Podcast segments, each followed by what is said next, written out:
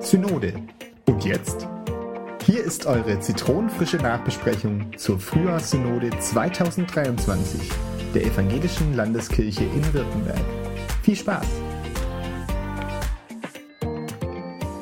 Herzlich willkommen zum ersten Mal äh, Synode und jetzt äh, der Nachbesprechung zur aktuellen oder der dann aktuellen Synode, jetzt für die Frühjahrssynode. Äh, ich bin Dani, äh, ich moderiere das Ganze heute Abend so ein bisschen äh, und freue mich besonders, dass Ralf Walder und Rainer Klotz da sind, die die Synode jetzt äh, nach gestern oder ja, nach vorgestern hautnah natürlich miterlebt haben, äh, mitbestimmt haben. Ich habe mir die Tagesordnung ein bisschen durchgeschaut und ähm, habe dabei, glaube ich, drei große Punkte und zwei, die meiner Meinung nach so äh, wirklich von Gesprächswert sind, äh, angeschaut und äh, würde gern mit euch da jetzt mal ein bisschen drüber gehen. Äh, ich würde einfach mal beginnen, was so mein Eindruck war nach dem Durchlesen der Zusammenfassungen auch und dann äh, bitte ich euch einfach gleich auch dazu zu legen. Natürlich Erstes war gleich, also erster großer Punkt war natürlich gleich erster Bericht des Landesbischofs, neu gewählter Landesbischof Ernst Wilhelm Gohl, der seinen ersten Bischofsbericht gegeben hat. Ein paar Eckpunkte, die mir da aufgefallen sind. Ich fand es nochmal spannend, dass er spricht, also dass er ganz klar die Perspektive aufmacht, hey, eine kleine Kirche kann trotzdem wirksam sein. Also im Prinzip schon die Annahme annimmt oder von der Annahme ausgeht, wir werden schrumpfen ähm, und dann trotzdem stark machst, wir brauchen ein klares Profil, evangelisch und diakonisch, dann, dann können wir auch wieder wirksam sein.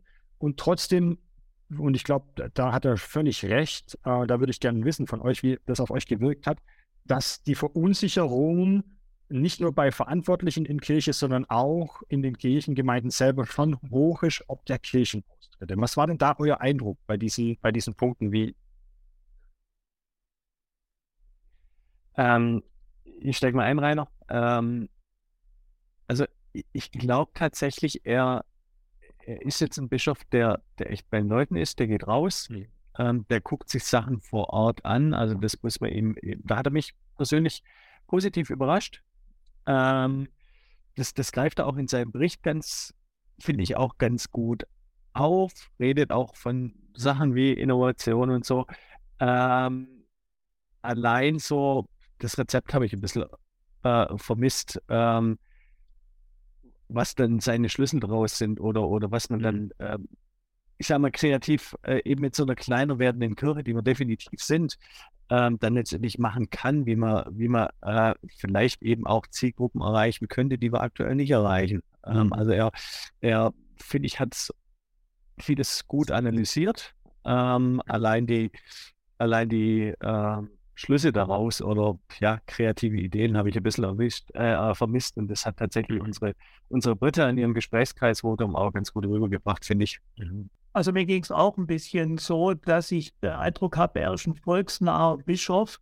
Ähm, er weiß durch das, dass er Dekan und mal ein Pfarramt war und das auch und in der Synode war, weiß er eigentlich, wie die Leute vor Ort ticken bemüht sich auch unterschiedliche Menschen zu besuchen, hat es auch erkannt, was eigentlich so momentan dran ist.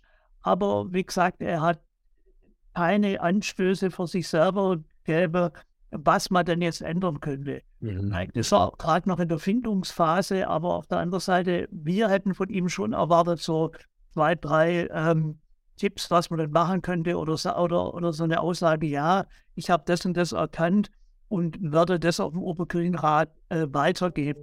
Das habe ich bei ihm vermisst. Und die Britta hat ja in ihrem Statement gesagt, wir sind gerade in einer Übergangsphase, ähm, wo auch Neues irgendwo entstehen muss. Äh, aber, aber das ist wirklich eine Zwischenzeit, äh, in der wir mhm. drin sind. Und äh, ja, also es ist nicht, nicht, nicht so einfach. Endeffektlich war es ein netter Bericht. ähm, bisschen ein Stil vom alten Bischof, Nein. Doch, neuer. Also was ihr wirklich vermisst habt, spüre ich jetzt so ein bisschen, war wirklich, warum macht das nicht konkret? So, also was sind seine eigenen Ideen eigentlich? Hat er da überhaupt welche? Also und was sind vielleicht auch seine Erwartungen an, vielleicht ja auch an die Synode? Ja, habe ich das richtig? Ja. Mhm. Okay. Genau. Ich fand auch nochmal spannend, dass mir gleich aufgesprungen, dass er von, davon gesprochen hat, dass er immer wieder merkt oder wahrnimmt, dass von außen abwertende Äußerungen über die Kirche kommen. Das fand ich einen spannenden Punkt in seinem, in der Zusammenfassung, die in seinem Bericht wohl vorgekommen ist. Äh, war da was spürbar? Hat er das konkretisiert? Eig eigentlich nicht. Das Einzige, was er konkretisiert hat, ist, dass er mit Menschen aus der Politik, aus dem Landtag und so im Gespräch war und, und gemerkt hat, dass die gar nicht wissen, wie Kirche funktioniert. Das hat mich sehr erstaunt. Auf der anderen Seite hat er gesagt, hat bei Herrn Kretschmann und was weiß ich sehr positive Resonanz gemerkt. Ähm, und so. Und was, was ich glaube, was bei uns auch landet, ist der Missbrauchsskandal, äh, wo wir natürlich die Prügel der katholischen äh, Kirche auch als evangelische abbekommen, weil die Leute nicht differenzieren. Und dann kriegt natürlich der Bischof ab, weil die Leute dann gleich an den Bischof schreiben und äh, sich dann beschweren. Also das war, glaube ich, auch rein, tatsächlich das einzige Thema, wo wirklich dann auch beim Namen genannt hat und thematisiert hat, war, warum er eben diese, diese negativen Feedbacks kriegt. Ja, genau. Aber sonst, sonst ganz ehrlich.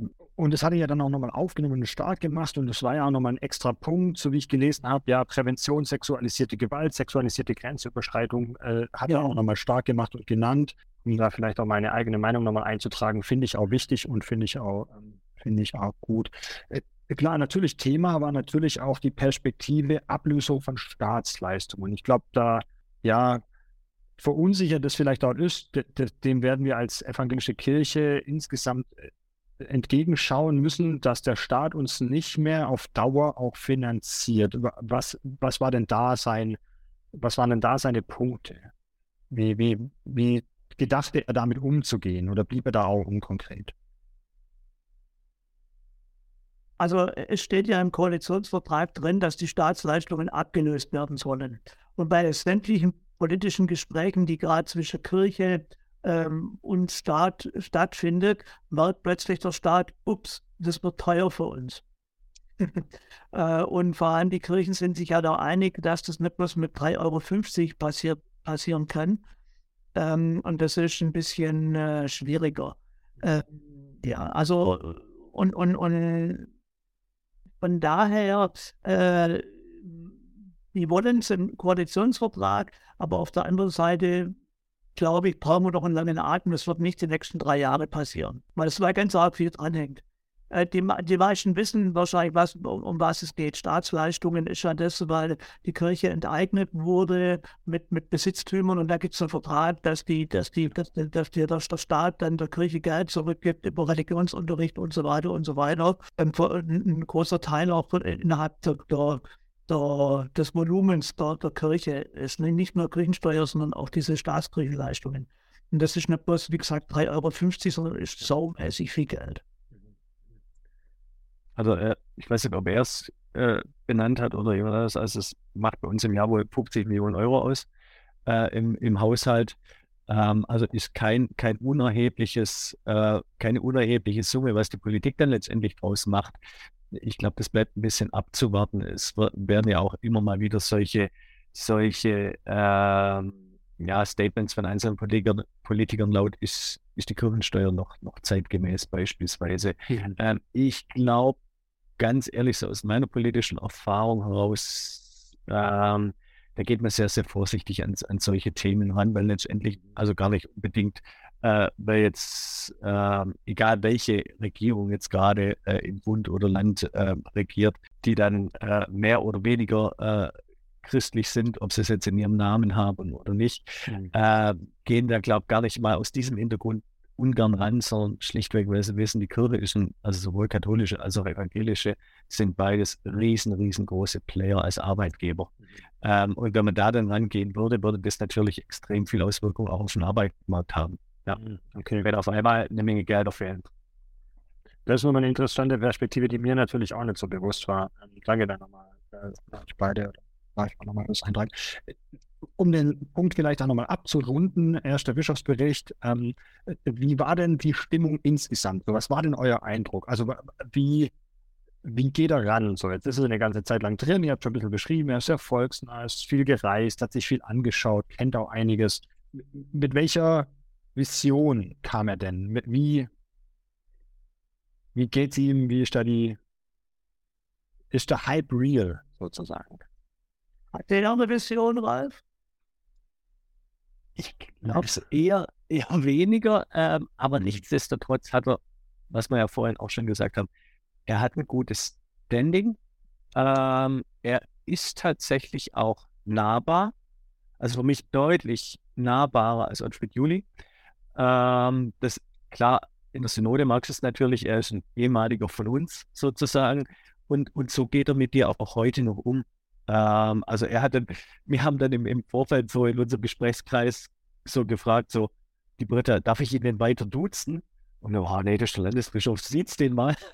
ähm, aber er hat überhaupt keinen Hehl draus gemacht. Er hat jeden geduzt, auch, auch in seinen Antworten dann äh, in dem Bischofsbericht. Also da ist es sehr, sehr nahbar. Ähm, man kann, ja, ähm, er macht einen positiven Eindruck. Ich glaube, bei vielen kommt es auch an. Ich habe jetzt an der Basis auch schon andere Stimmen gehört, ähm, die, ähm, die sich mehr erwarten würden, aber das ist natürlich je nach äh, kirchenpolitischer Couleur, mit denen du redest. Die einen sehen ihn toll, die anderen weniger toll. Ähm, grundsätzlich, glaube ich, macht er seinen Job allein dadurch, ähm, dass er einfach rausgeht und Leuten mit den Leuten redet, macht er seinen Job in repräsentativer Sicht und was ja ein großer Part auch ein Landesbischof ist, äh, den macht er gut. Ähm, ich glaube jetzt nicht, dass wir allzu viele riesengroße Impulse von ihm erwarten dürfen. Da braucht es dann schon noch die Zitronen dazu. Für die Impulse, okay. Ja, und der Vorteil ist ja, dass wir ihn ja ähm, so ein bisschen ein Bändelchen haben und gesagt haben, du Ernst Wilhelm, du weißt, dass wir was von dir erwarten äh, und wir können ihm ja auch noch mal ein bisschen äh, äh, dann darauf aufmerksam machen, auf manche Punkte. Und dann müssen, die müssen wir aber für uns selber auch rauskitzeln. Ja, jetzt. Okay. Äh, ich nehme natürlich. Also ich denke, es sind natürlich ausgemachte Termine, die man, die man natürlich über Stabstelle ausmacht. Man geht dahin, man trifft sich mit ein, paar, mit ein paar in Freudenstadt, die dort in der Kirche geheiratet haben und man trifft sich mit ein paar ausgewählten Jugendlichen. Das ist auch klar.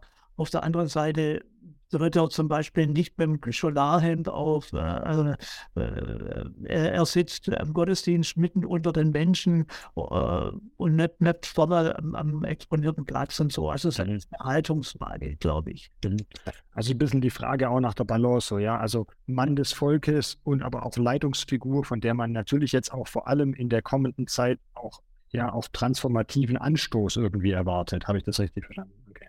Ja, wenn es das geben würde, ja.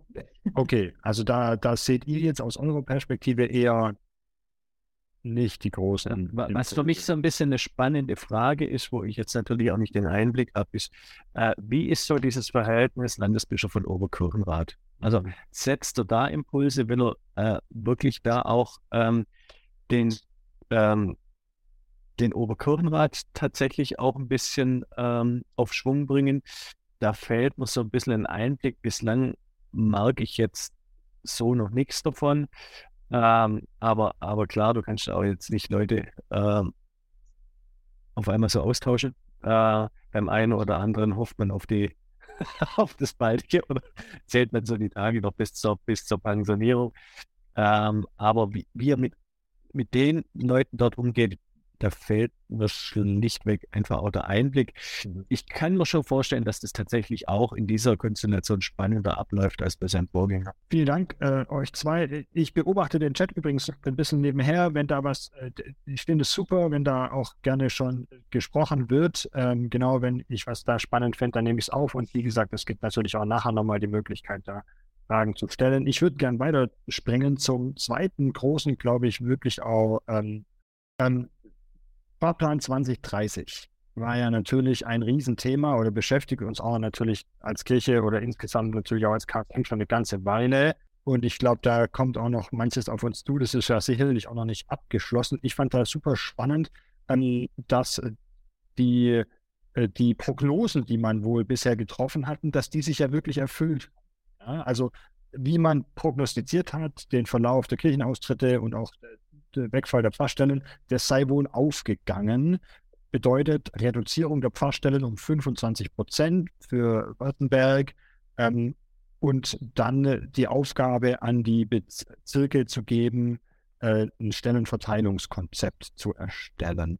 Ähm, auch ganz klares Votum und das zeigt ja an eigentlich, wo, wo die Richtung hingeht. Kirchensteuereinnahmen, die einfach die Mehrkosten und auch die Preissteigerungen, die sich äh, ergeben haben durch verschiedene Umstände, ja einfach nicht mehr decken. Könnt ihr uns da nochmal mit reinnehmen in die, in die Vorträge, aber auch in die Aussprache, die da stattgefunden hat zum Thema Fahrplan? 2030, ja, es gibt ja noch einen Fahrplan 2024, aber diesmal ging es um 2030. Also ich, ich sitze eher im federführenden Ausschuss äh, mhm. von, den, von dem Fahrplan äh, Ausschuss für Kirchen- und Gemeindeentwicklung, KGE. Ähm, und wir hatten da halt die, die Zahlen letztendlich beraten, dann auch immer in Abstimmung mit dem Finanzausschuss lässt sich das Ganze, lässt sich das Ganze äh, auch finanzieren. Wir hatten ja in der Herbstsynode diesen Antrag eingebracht, der dann eben sofort ähm, auch, auch abgestimmt wurde, ähm, eben mit diesen zusätzlichen 64 Fahrstellen, dass sich im Endeffekt das Netz äh, 3 letztendlich mit der Hausaufgabe betraut ist. Überlegt euch, wie wir das realisiert kriegen. Wir sind dann eben auch gleich mit, ähm, mit äh, konkreten Forderungen da eben auch reingegangen oder mit konkreten Vorschlägen, wie das A zu finanzieren ist, äh, beziehungsweise das wurde dann im, im Zusammenspiel mit dem Finanzausschuss erarbeitet. Ähm, aber wie wir diese 64 Stellen eben auch erreichen wollen, ohne einfach die Vakaturrate zu erhöhen. Ähm, und da war eben ein heiß diskutierter Vorschlag eben auch, ähm, Zugänge zum Pfarramt zu schaffen, eben mit, mit Leuten aus nicht universitären Hochschulen. Ähm, das ist dann ziemlich, ziemlich aufgebrandet natürlich, weil es da unterschiedliche Ansichten eben auch gibt, äh, kirchenpolitischer Art. Da waren dann eben auch andere Gesprächskreise wie die OK, die beispielsweise bis zu 100 Leute gefordert hat, aber in keinem Satz gesagt hat, wo die herkommen sollen. Ähm, alternative Zugänge wollten die jetzt beispielsweise nicht haben.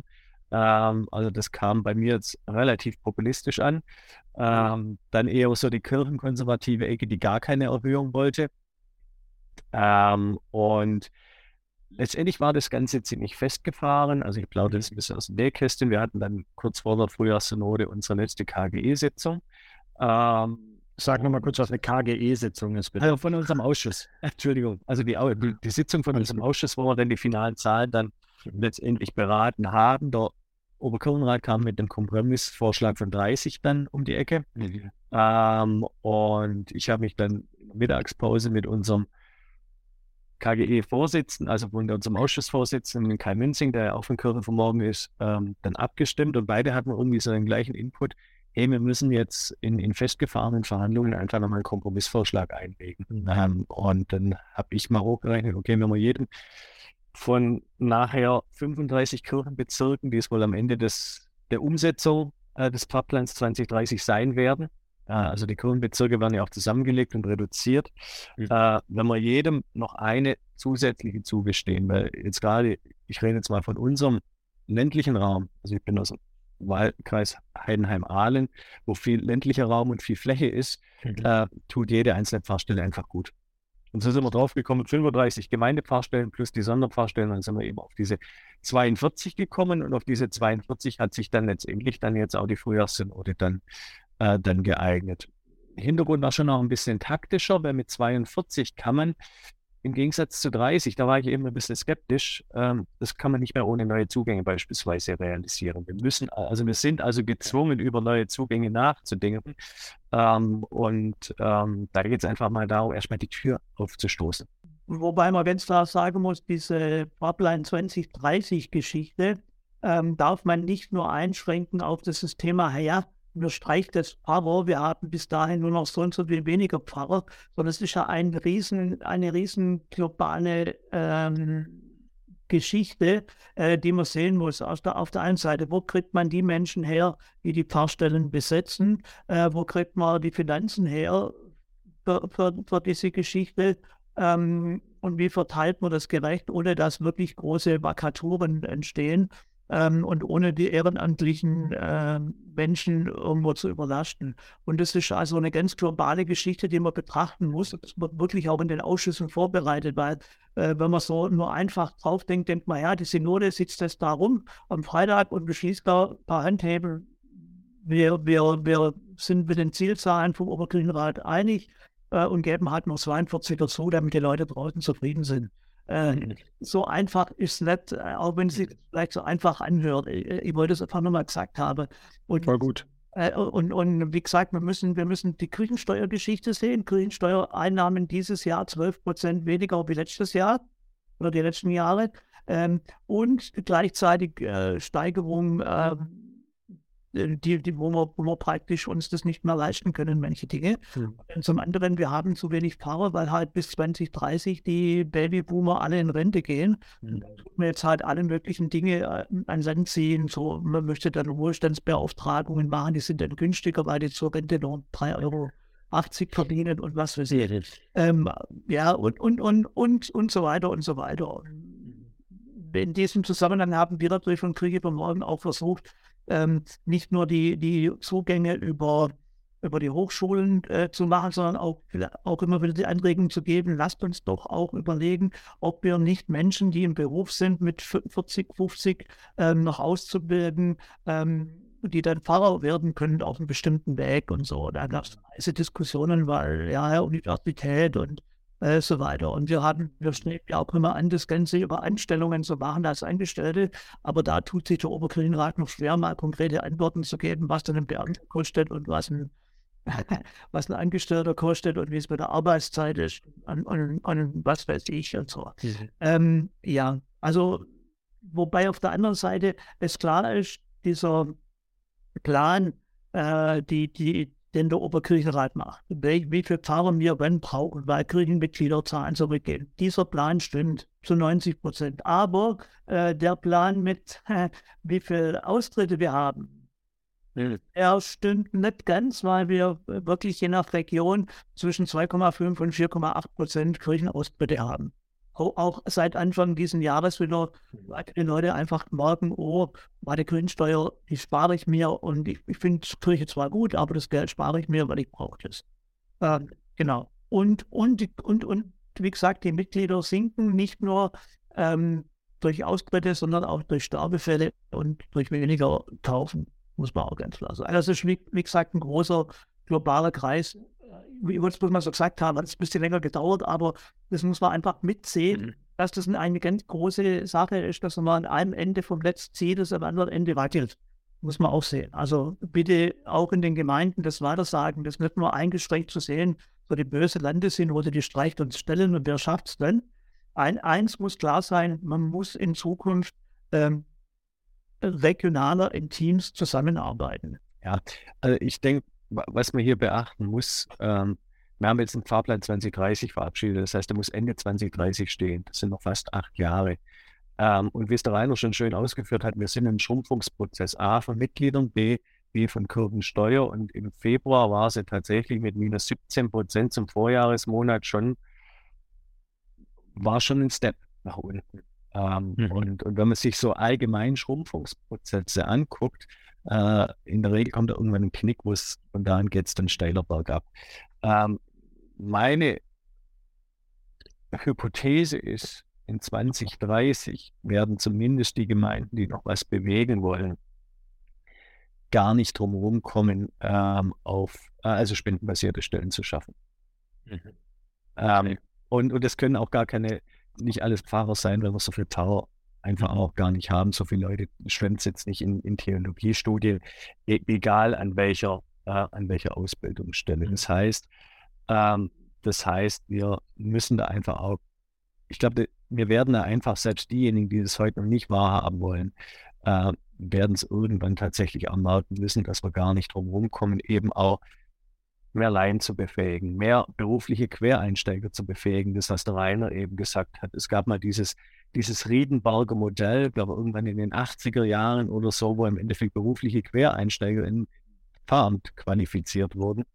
Mhm. Ähm, ich habe witzigerweise zu diesem Riedenberger Modell, ich habe es gegoogelt, ich habe nichts dazu gefunden, außer irgendein Protokollauszug äh, von vor acht Jahren aus der Sommersynode, äh, wo dann der Oberkirchenrat sagte, ja, wir gucken uns genau das bayerische Modell, wir sind in engen Austausch mit der bayerischen Landeskirche, da gibt es ein ähnliches Modell. Sommersynode schon vor acht Jahren. Also von diesem engen Austausch habe ich jetzt in den letzten vier Jahren oder dass da irgendwas in die Richtung gehen würde oder in den letzten drei Vierteljahre, seit ich in der Synode bin, jetzt noch nicht wirklich was gemacht. Genau. Den, Also äh, es ist gleich, es ist auch im Chat, da, da, dass ja da auch die, die, gefragt wird, wer macht denn dann die Jobs, die dann da sind? Das ist genau die, die große Preisfrage. Aber äh, im Endeffekt, wir haben nicht mehr die Pfarrpersonen bis zu dem Zeitpunkt, die, die eigentlich die Stellen füllen könnten.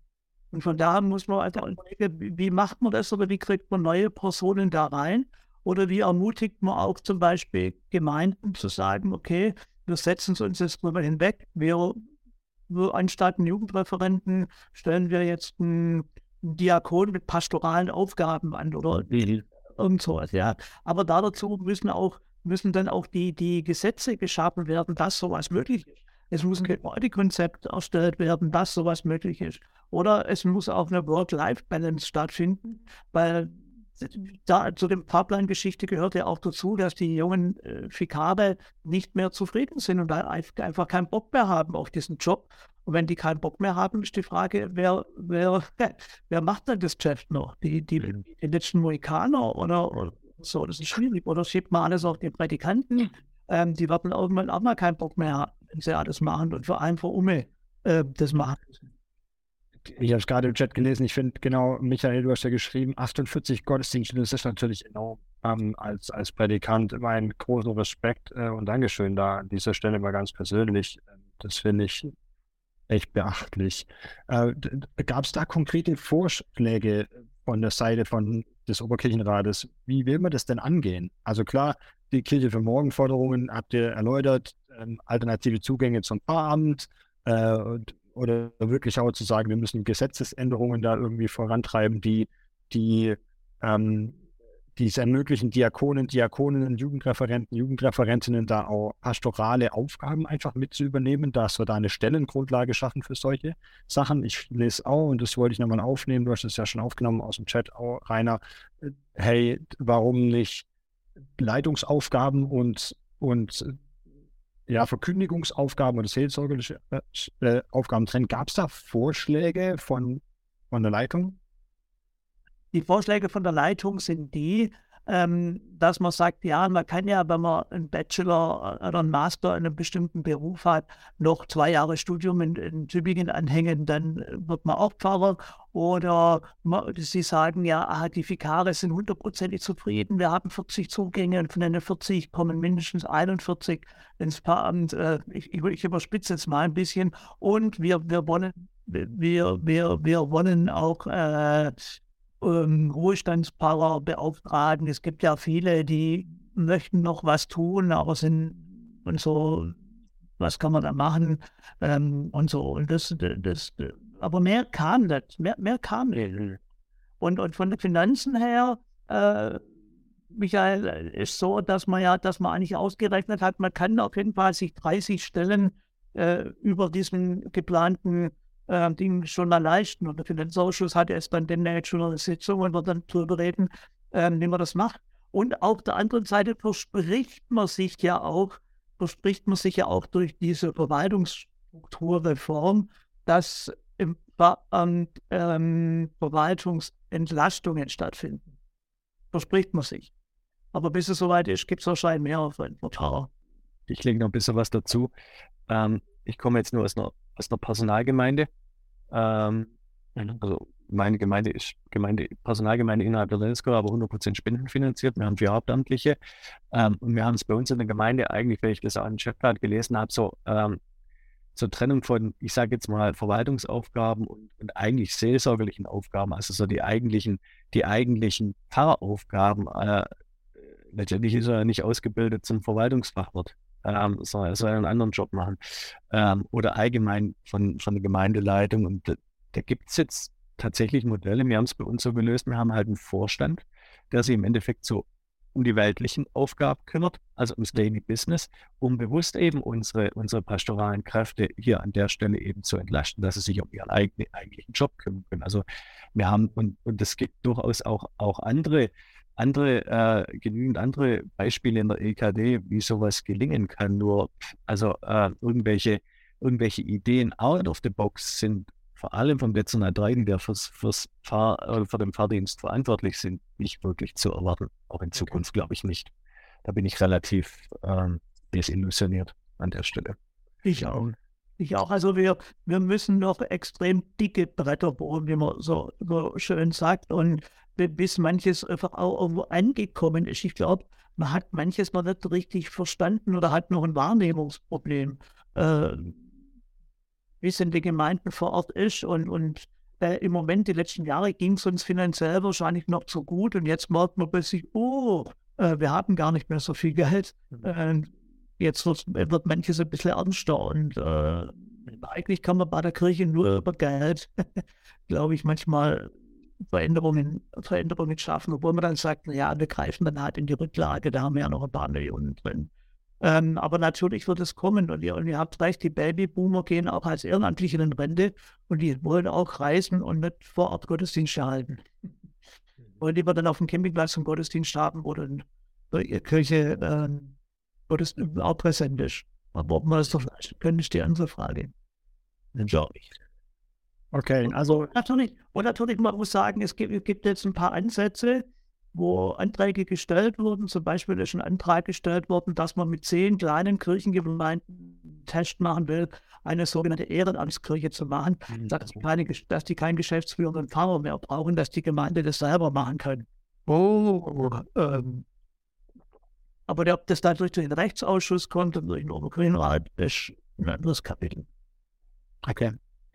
Also mein Eindruck jetzt auch, nachdem ihr berichtet habt, ist natürlich jetzt schon, also ist jetzt nicht gerade der Frohsinn. So, äh, und es hört sich jetzt auch nicht nach danach an, als würden da irgendwie wirklich auch große Visionen gestrickt, die, die zu Konkretion, äh, Konkretionen dann finden.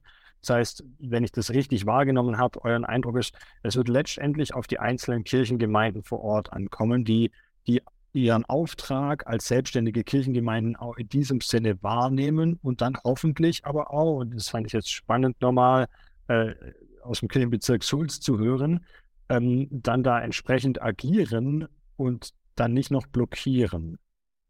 Das ist aber genau ein Problem, wo wir auch gesagt haben, es müssen Rechtsvorschriften geschaffen werden, mhm dass wirklich was ermöglicht werden kann. Und ich, ich muss ehrlich sagen, Sulz, äh, hoppla, bei mir im Kirchenbezirk, ich bin selber Diakon, äh, sagt der Dekan, dass es, dass, dass es Diakone mit pastoralen Aufgaben geben soll. Nur während dass sich da halt manche Diakone noch dagegen. Das ist ja auch äh, so weil man ja sagt, man ist an, neben dem und früher war man ja als Diakon Hilfspfarrer und hat bloß die Säbelberg-Gottesdienste bekommen, aber das ändert sich jetzt auch wieder. Äh, und die Frage ist halt, ob Diakone jetzt die Feuerwehr machen sollen, äh, weil es halt kein, kein Pfarrer mehr gibt. Das muss man auch ganz klar sehen. Mhm. Und außerdem gibt es gar nicht mehr allzu viele, außerdem gibt es gar nicht mehr allzu viele äh, Jugendreferenten zum Beispiel, die ins Pfarramt wollen. Die Kurse haben sieben oder acht Plätze und dort zwei sind besetzt. Also irgendwas stimmt dann da, da auch nicht. Also an der Attraktivität des Pfarrersberufs muss man ja auch arbeiten, hat, hat Matthias Rüsseler als Pfarrer ja auch äh, deutlich gesagt. Okay, ich sehe, der Chat ist natürlich jetzt äh, sehr wild und das ist auch voll okay. Äh, das ist auch ein heißes Thema. Ich würde es trotzdem gern vor der Fragerunde hinter uns lassen und noch auf einen kurzen Top eingehen, der mir wichtig erschien aus der Tagesordnung und dann nochmal kurz von euch, Ralf und Rainer, hören zum Thema Kirche in guter Verfassung. Äh, es ging um die Kirchenverfassung, die ja natürlich auch nicht mehr die jüngste ist, 100 Jahre alt äh, und ganz viel, was ihr gerade schon angesprochen habt, ja, wie, wie schafft man eben auch gesetzliche Grundlagen und was haben wir denn damals beschlossen und wo ist es eben auch vielleicht nicht mehr zeitgemäß im Sinne davon, dass es uns im Weg steht, auch nochmal Veränderungsprozesse anzugehen. Nimmt uns da doch nochmal kurz mit rein, was da besprochen und angesprochen wurde. Also gestartet ist das Ganze mit zwei Impulsreferaten. Zum einen vom Pro Professor Kampmann von der Fakultät in Tübingen, der ja auch Mitsynodaler ist qua Amt. Also ist ein, ein äh, Vertreter der Fakultät äh, qua Amt immer in der, in der Synode, ist der Professor Kampmann, ähm, der dieses Mal auch, ähm, also der, der tingelt immer von Gesprächskreis zu Gesprächskreis bei jeder Synode und ist da praktisch als Gast mit dabei. Dieses Mal war bei uns mit dabei das war ein bisschen, bisschen komisch, weil wir, wir genau wissen, dass er ein sehr klares Bild von Pfarramt und von alternativen Zugängen äh, hat. Äh, das war nicht ganz, gar nicht so einfach. Er hat sich aber die meiste Zeit von ihm zurückgehalten. Er hat ein Impulsreferat gehalten, sehr theoretisch. Ich habe mich echt zwingen müssen, da konzentriert zu bleiben. Und dann war noch ähm, eine Pfarrerin, die zusammen mit Matthias Bosseler war die Klappe Vikariat, so wie ich es verstanden habe, ist aber jetzt in Duisburg, Düsseldorf äh, Pfarrerin. Ähm, und die hat eben auch so einen so ähm, Abriss gegeben so über die Geschichte der letzten 100 Jahre. Wie ist denn das in Württemberg entstanden? Wie hat die Synode früher ausgesehen? Die Marion hat, wir sitzen nebeneinander, hat dann mal so rüber geraunt. Guck mal, lauter, lauter alte Männer mit, mit weißen Bärten. ähm, das hat sich Gott sei Dank ein bisschen, bisschen gewandelt, wobei äh, Marion und wir sind jetzt, ähm, ich, ich sage jetzt nicht, wie alt wir sind, aber jetzt auch nicht wie die allerjüngsten und sitzen fast ganz hinten.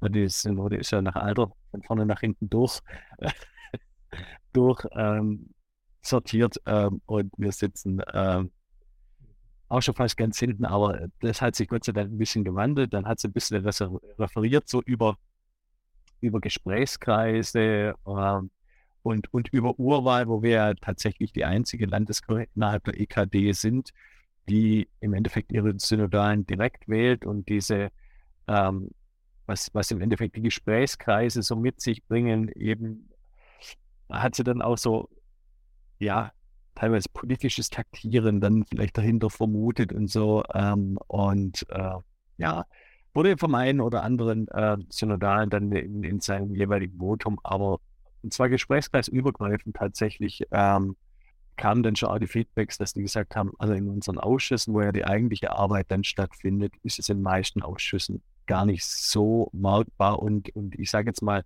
diese verschiedenen politischen Lager, die hast du auch ohne Gesprächskreis.